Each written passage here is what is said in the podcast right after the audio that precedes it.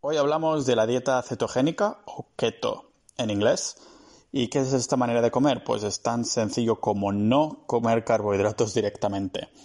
Que todos sean productos de altas grasas con el objetivo de, bueno, usar las grasas como fuente de energía.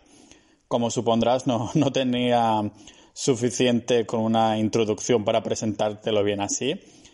Así que bueno, para indagar más, hoy vuelvo a traer como invitado a David Calvo en el podcast para abrir la puerta y entrar en el gimnasio cocina para hablar de la dieta keto. Bienvenidos al podcast multidisciplinar de Pau Ninja.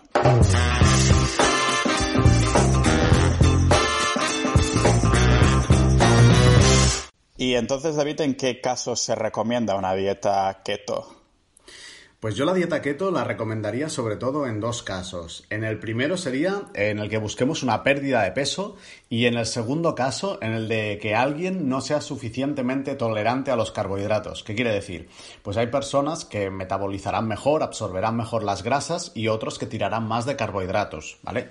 Habitualmente eh, estamos más acostumbrados a justamente a los carbohidratos, porque nuestra dieta pues suele ser rica en cereales y, bueno, y en, y en, carbohidratos tanto simples como complejos. Entonces, mis recomendaciones básicas sería persona que quiere perder peso y siempre ha probado un enfoque moderado o alto en carbohidratos y una persona que directamente vea que los carbohidratos no le van bien, como creo recordar que era tu caso también. Sí, yo llevo bastante tiempo, no en keto, pero que los carbohidratos los ajusto bastante. Entonces, bueno, a nivel de experiencia personal me ha ido bastante bien, pero una de las dudas que tenía, por ejemplo, es que, claro, yo no llego a entrar en, cetosis, ketosis, no sé cómo se llama en español, eh, en inglés es ketosis, ¿cómo es en español? Cetosis. Cetosis, ¿no? claro, yo no llego, yo no llego a entrar en cetosis Ah, que bueno, para recordarlo para los oyentes es, ah, bueno, si quieres explicarlo tú, seguro que haces un mejor trabajo. ¿Qué es esto de cetosis? Bueno, entrar en cetosis querría decir cuando, o sea, nuestro cuerpo habitualmente está acostumbrado a consumir los carbohidratos, ¿vale? Y en cetosis es cuando nuestro cuerpo ya no tiene glucógeno y ya no tiene glucosa disponible en el cuerpo y se tira de otros recursos a nivel energético, que en este caso son las, las ketonas, las cetonas o las grasas. Esto sería entrar en cetosis puramente dicho. Lo que también hay un, concepto interesante que es el que la gente suele verlo como algo binario, o estoy en cetosis o no estoy en cetosis. Y no es así. O sea, tú puedes estar consumiendo más grasas, ¿vale? Y consumiendo menos carbohidratos.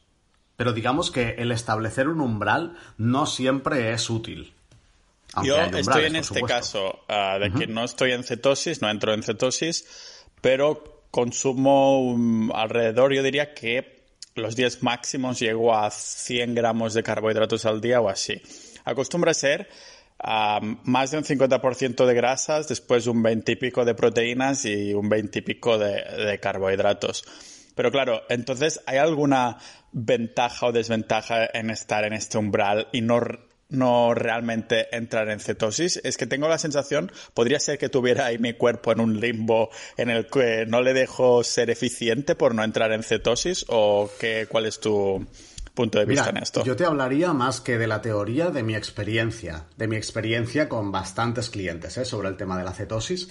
Mm, normalmente no hace falta llegar a estos umbrales. Es decir, hay personas que lo pasan realmente mal, que se sienten bajos de energía, que sienten que no tiran, y otras personas que con muy muy bajos carbohidratos notan que tienen muchísima energía, que están más despiertos, que están más a tope. Entonces, yo no me centraría tanto en los umbrales, sino en ver cómo te sientes. Sé que esto es muy antemarketingiano y a la gente le gustan recomendaciones claras, pero es que no hay una recomendación que sirva para todos. O sea, la recomendación sería prueba a reducir los carbohidratos, a ver qué tal te sienta. A mucha gente le va a sentar bien, excepto al principio, que ahora, ahora hablamos de ello si quieres y eh, prueba a reducirlos al máximo, por ejemplo, durante 5 o 6 días y a ver qué tal te sientes. Entonces, a partir de ahí puedes valorar si realmente está bien o no. Y luego hay el componente, eh, disculpa Pau, luego hay el componente también psicológico, que es lo que tú dices, de a ver si voy a estar en un limbo, si lo voy a estar haciendo bien. A mí me escribe gente diciéndome, pero es que no sé si estoy haciendo bien la dieta cetogénica. Y yo les pregunto, ¿cómo te sientes? ¿Qué sensaciones tienes? Y hay mucha gente que no me sabe contestar a eso. Entonces digo, no puedo decirte si lo estás haciendo bien o no lo estás haciendo bien. Como mucho te diré si estás siguiendo unas normas, entre comillas, de cómo se debe hacer la dieta cetogénica. Pero eso no tiene nada que ver ni con tener buenos resultados, ni, ni con tener un desempeño de ningún tipo. Hostia. Claro, tengo como la sensación que los humanos a la que descubrimos algo de cómo actúa nuestro cuerpo, que tendemos a gravitar hacia el lado extremista, ¿no? Que la cetosis puede que sea, a lo mejor, no sé si me lo invento, es mi hipótesis, pero una respuesta del cuerpo cuando en épocas de estas de hambruna, pues entonces ah, solo necesitaba usar las grasas y entras en cetosis, ¿no? Hasta que encuentras después a un poco de alimento, tus frutas o lo que sea. Pero eso a largo plazo se puede hacer perfectamente, o sea, estar en cetosis durante años. Efectivamente, Pau, la cetosis, los mecanismos de, cetosis, digamos, a nivel evolutivo es probable que evolucionaran pues de justamente de la escasez, del no poder comer cada día. Entonces, mm, ¿qué sentido tiene el estar comiendo 24 horas casi casi, o sea, solo descansar de comer cuando dormimos. Nuestro cuerpo tiene ya esos mecanismos a nivel metabólico. La cosa es, la pregunta sería, perdón, ¿tiene esas adaptaciones hoy en día? Es decir, ¿una persona está adaptada a la cetosis? Por desgracia y por lo que, lo que observo, no mucha gente no está adaptada. Entonces, cuando empieza su dieta cetogénica, lo que tiene es la gripe cetogénica, la keto flu, que se llama en inglés. Y aquí es cuando te empiezan a venir dolores de cabeza, te empieza a venir falta de energía, incluso mareos. Pero esto no quiere decir forzosamente que sea negativa la cetosis en tu cuerpo. Quiere decir que aún no te has adaptado. Es probable que sí que haya personas que no les sienta bien, y si tienen según qué patologías y demás, aunque la dieta cetogénica también es buena en, según qué patologías. Y respondiendo a tu pregunta de si se puede mantener en el tiempo, hay personas que sí, que han estado bastantes, bastantes meses. Yo mismo he estado alrededor de nueve meses en cetosis, pura y dura. Y... Oye, ni tan mal, ni tan mal, aunque también tiene su cara oscura esto de la, esto de la cetosis, desde mi punto de vista. Que la cara oscura para mí es una persona que está adaptada a tomar carbohidratos y de golpe quiere entrar en cetosis y entra pues en 3-4 días, entra en su estado cetogénico y demás. Pero además está haciendo ayunos intermitentes, pero además ha restringido calorías, pero además tiene mucho estrés en su vida personal y en su vida laboral. Entonces el hecho de no comer o de no comer carbohidratos también es un estrés para el cuerpo y en este caso puede ser muy, muy perjudicial. De hecho, hay personas a quien no les recomiendo directamente eh, reducir demasiado los carbohidratos justamente por este factor, por el factor estrés, porque entonces se les dispara el cortisol y el resto de hormonas que, bueno, ya provoca, perdón, un desajuste hormonal importante. Entonces, mm, ¿Es para todo el mundo? Pues depende, depende. Yo he conocido gente que lleva mucho, mucho tiempo con esto y les va bien y otras personas que no pueden aguantar ni una semana. La intención de las personas de entrar en, ketosis, en cetosis, de llevar una dieta keto sería únicamente para perder peso o también es extrapolable a los que queremos ganar masa muscular? A ver, esta es, una, esta es una muy buena pregunta. Realmente se puede ganar masa muscular haciendo una dieta cetogénica, pero quizá en la mayoría de los casos no es lo óptimo. ¿Vale? No es lo óptimo simplemente porque con carbohidratos mm, funcionaremos mejor habitualmente. Entonces, yo recomendaría hacer eh, pequeños volúmenes o sea, volúmenes más moderados en carbohidratos, más que con una dieta cetogénica. Pero insisto, hay personas que sí que pueden ganar masa muscular y además seguramente ganarán masa muscular de manera más magra. Me gustaría tener una respuesta más eh, universal, pero es que no la hay. Yo con los años que llevo me doy cuenta de que no la hay. Se puede, se puede subir de volumen muscular solo con keto. Pero, es más difícil, ¿no? ideal. Exacto, exacto. Entonces, ¿alguna me ha recomendado que si como pocos carbohidratos y estoy en volumen muscular en el entrenamiento, que al menos tiene sentido que juntar estos carbohidratos un poco al perientreno, ¿no? Antes, después de entrenar, sobre todo después, ¿no? Ah, que es más, es más efectivo en este sentido. Efectivamente, yo en estos casos pues te recomendaría los carbohidratos mejor post-entreno. Y una cantidad moderada, es que tampoco hace falta pasarnos. Si acostumbramos a nuestro cuerpo a hacer uso de, otro, de otros sustratos energéticos, eh, no necesitaremos esa gran cantidad. Te pongo un ejemplo. Hay muchos corredores, de hecho, la mayoría hoy en día eh, hacen sus recargas de, de, pasta y de arroz antes de una carrera para tener los depósitos de glucógeno llenos, para tener entre comillas, energía para la carrera. En cambio, si esa misma persona está adaptada pues al consumo de grasas, tanto endógenas como exógenas, es decir, la propia grasa como la grasa de los, de los alimentos. Esa persona no necesitará esos carbohidratos. De hecho, un maratoniano, al correr los 42 kilómetros, va a gastar todas sus reservas. Y por eso, en un determinado punto, pues le va a venir la pájara, le va a venir lo que se conoce como el hombre del mazo, que es el, el, el pajarón este grande, y, no va a poder tirar. Claro, entonces una persona que lleva una dieta cetogénica podría ser que usara más reservas de grasas y pudiera tirar más tiempo comparado con el que consume carbohidratos en este sentido. Efectivamente, es que es así. O sea, personas que estaban acostumbradas, personas de que corrían largas distancias, ultramaratones y demás que estaban acostumbrados pues a tirar de carbohidratos, es decir, de geles durante la carrera y bueno, básicamente geles, pues al adaptar su metabolismo más a las grasas, pues dejaban de prescindir de eso y podían no invertir esa pequeña energía, o pequeña o no tan pequeña energía, para hacer la digestión, para metabolizar, para absorber esos alimentos, en simplemente correr, en hacer su deporte. Pero claro, esto es extrapolable también a los que en vez de correr maratones harían sprints o levantarían pesas o ejercicio intenso y corto? Sí, esta, otra vez, esta también es una muy buena pregunta y es extrapolable. A ver, más o menos, más o menos. No es lo mismo, ¿vale? Empecemos porque no es lo mismo. Los carbohidratos te van a dar un push que las grasas difícilmente te la van a dar. Entonces, el hecho de acostumbrar a tu cuerpo a entrenar bajo en carbohidratos y competir alto en carbohidratos es aquello de train low, compete high.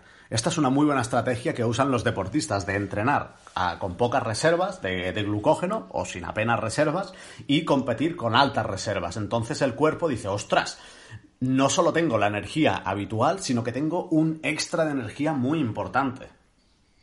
Claro, además también debe haber un extra de motivador psicológico, ¿no? En el hecho de encontrarte con más reservas y más energía. dices, hostia, que puedo tirar más. Y entonces es como un doble fondo, ¿no?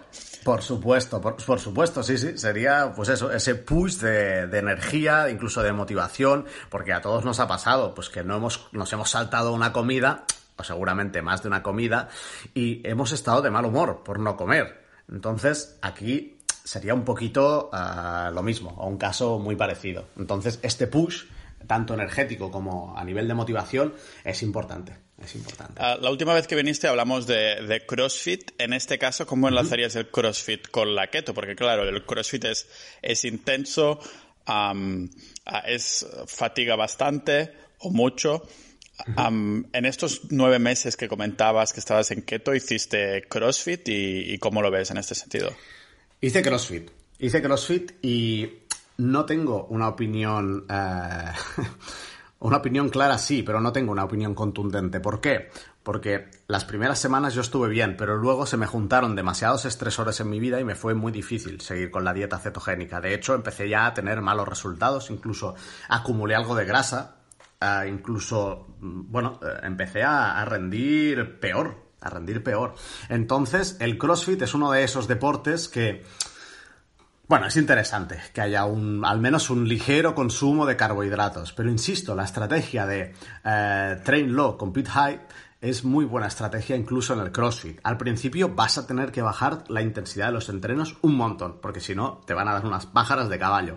Pero luego sí que es verdad que vas a poder entrenar en ayunas y entrenar perfectamente y con un buen rendimiento. Pero si lo que tú vas a buscar es máximo rendimiento, quizá no te recomendaría este tipo de enfoque. Aunque para la mayoría de gente que no somos competidores de CrossFit y que, bueno, podemos hacer deporte o el CrossFit o el que sea de manera más recreativa, incluso buscando rendimiento, pues puede ser una buena estrategia, incluso para tener una mejor recomposición corporal. es decir, menor grasa y mayor masa muscular.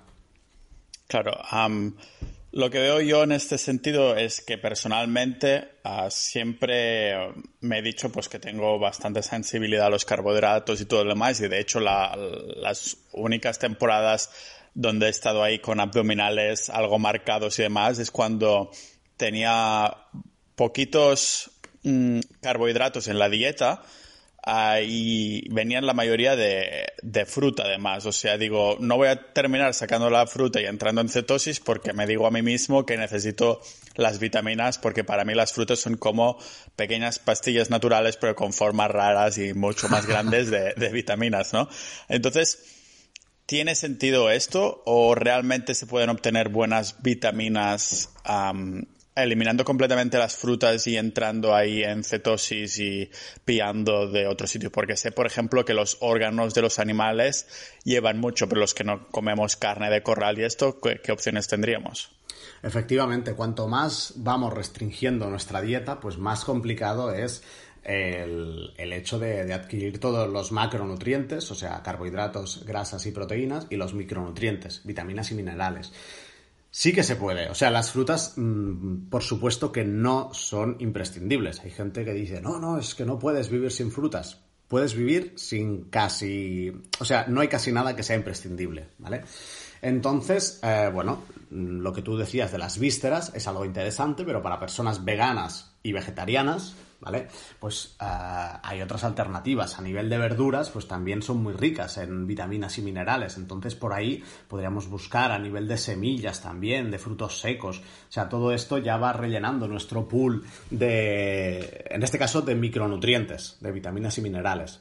Entonces, sí, sí que se puede, sí que se puede hacer una dieta cetogénica independientemente del enfoque de base de ser más omnívoro, vegano, vegetariano y demás. Aunque cuanto más restrictivos, con más cuidado debemos ir. Y quizá ahí es donde es interesante pues contactar con un profesional o informarse bien, que esa es la otra, porque yo veo gente que es vegetariana, que no hace cetosis ni hace nada y que se alimenta de pasta, se alimenta de dulces y se alimenta fatal. Entonces digo, ostras, pues para eso sigue con tu dieta omnívora que era mucho más saludable.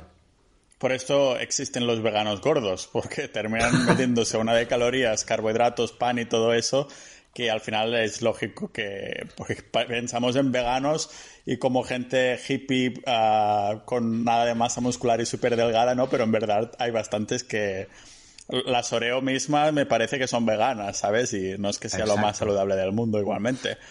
El azúcar es vegano, la cocaína también lo es, o sea que... cocaína vegana. Exacto. Pero claro, lo que te comentaba de mi caso es que llegué a tener menos de 100, consumir menos de 100 gramos de carbohidratos al día solo en frutas, porque pensaba, no la eliminaría del todo, ya que me quedo con algo que sea con la fruta. Pero aún así, aunque me viera un poco mejor en el espejo, tema de abdominales y estas cosas, también me notaba que me faltaba energía. Por eso tú que me comentaba antes lo del limpo, y no sé si en ese punto tendría que haber mantenido las mismas calorías y haber incorporado un poquito más de, de carbohidratos y sacando un poquito de grasas para ver cómo me sentía, a lo mejor estaba a punto de descubrir ahí que había una cantidad de carbohidratos que mm, me funcionaban perfectamente si las incorporaba en la dieta, pero claro, tengo, hay este miedo, no solo yo, hay un miedo generalizado a los carbohidratos, porque como que parece que que es eh, proporcional a estar gordo o no, o estar definido o no, ¿no? Exacto. O sea, hay un miedo a. Hay un miedo generalizado a los carbohidratos cuando antes el, el miedo era a las grasas, ¿vale? Entonces, a ver, en tu caso, podría ser un problema de que te faltaran carbohidratos, ¿vale? Para funcionar, que te faltara ese mínimo, o de que te faltaran calorías, simplemente. Porque si tú estás comiendo muchos carbohidratos, pero muy pocas calorías, y tu cuerpo no está acostumbrado, ¿vale? Tu cuerpo y, bueno, y tu cabeza, pues eh, te va a costar mucho, te va a costar mucho tirar para adelante. No sé si te he respondido o me he dejado una parte de la pregunta. no, no, no, eh, porque lo mío era una especie de pregunta con reflexión incluida, o sea que creo que sí que, has respondido. claro, en mi caso, en este caso, mm, hubieras a lo mejor recomendado para ver qué tal me sentía, ¿no? Incorporar un poquito más de carbohidratos y mantener las mismas calorías y cambiarlo por, por grasas, o sea, cambiar un poquito de grasas por carbohidratos, incorporándolos para ver si me sentía mejor de energía o era el hecho de que las calorías estaban ligeramente bajas. Me parece que no lo estaba mucho, ¿eh? porque tenía, estaba consumiendo igualmente 2.500, pero había sacado carbohidratos para poner grasas, o sea que las calorías eran las mismas. Me estoy ya llegando a la propia conclusión que seguramente tendría que haber incorporado más carbohidratos y sacar grasas y manteniendo las mismas calorías. Vale, esto puede ser una teoría que es perfectamente válida y la otra es ver si no había déficit de alguna otra cosa. Porque a lo mejor tienes un déficit, pues yo qué sé, me lo, me lo invento. Si tuvieras un déficit de hierro, aunque tuvieras todas las calorías necesarias, el resto de micronutrientes y todo en orden, mm, tendrías una fatiga enorme. De hecho, esto es típico de las anemias, ¿vale? De los diferentes tipos de anemia. Entonces, bueno, también sería interesante pues ver si hay otro tipo de déficit, porque insisto, el cuerpo está preparado para funcionar con pocos carbohidratos o con nulos carbohidratos, en general, en general, y normalmente requiere un periodo de adaptación. Puede ser eso, eh, insuficientes calorías, pero me dices que en tu caso probablemente no. Que te faltara algún micronutriente, algún mineral, alguna vitamina que estuvieras muy estresado y justamente por eso pues necesitaras consumir más carbohidratos. Es que pueden ser muchas cosas y por eso es interesante pues que, por ejemplo, con este podcast o la información que pueda buscar la gente en internet, que se informen de qué pueden pasar, de qué puede pasar, qué puede estar pasando en su cuerpo, pero realmente cuidado con sacar conclusiones demasiado rápido. Nos gusta sacar conclusiones rápidas y ver a ver, seguro que es esto y muchas veces seguro que no va a ser eso, que van a ser otras cosas. Entonces, yo siempre sugiero de contrastar este tipo de, información, como estás haciendo tú ahora conmigo, por ejemplo. Te voy a, te voy a preguntar qué, tipo de dieta sigues, si es que sigues alguna específica, pero antes, para ir cerrando el tema de, ah, de keto, al menos por ahora, ah, el estado de cetosis ¿Hasta qué punto necesitamos consumir carbohidratos? O sea, ¿cuál es el máximo de carbohidratos para que tenemos que consumir para no salir en este estado de cetosis o al menos entrar en él? Vale, esto otra vez dependerá de la persona, pero para una guía orientativa yo digo unos 50 gramos, aprox. Si son menos, son menos. Y suelen ser carbohidratos, o sea, no vale que te tomes una Coca-Cola, que no sé cuántos carbohidratos tiene, pero seguramente andará por ahí, sus 30 carbohidratos y demás, sino los carbohidratos residuales, pues residuales de la propia verdura, de los frutos secos, incluso de alimentos también que contienen grasa, pero que además contienen carbohidrato. Entonces, claro, entonces sería 50. Pues sí, buscar alimentos solo que sean mayoritariamente de grasas y esperar que estos 50 gramos máximos se den por los residuos, entre comillas, los carbohidratos residuales que dices, que vienen de estos alimentos que mayoritariamente compramos y consumimos porque son grasas. No es que intentes meterlos adrede de voy a ponerme un poquito de carbos, no, sino que normalmente pillarías todo grasas, pero se da a entender que algunos alimentos van aportando carbohidratos el 1, 2, ¿no? Cosas así. Totalmente, totalmente, Pau. Y tú sigues ahora, bueno, ya has comentado que no, ¿no? Nada de dieta keto, de cetogénica, que la, dejaste y ahora estás siguiendo algún enfoque específico. Vale, te comento. Nada de dieta keto, pero yo ahora llevo, creo que unas tres semanas bastante bajo en carbohidratos. Y es probable que esté o en cetosis o en un estado ligero de cetosis y además estoy entrenando bastante. Así que yo ya no digo, estoy en cetosis, estoy en...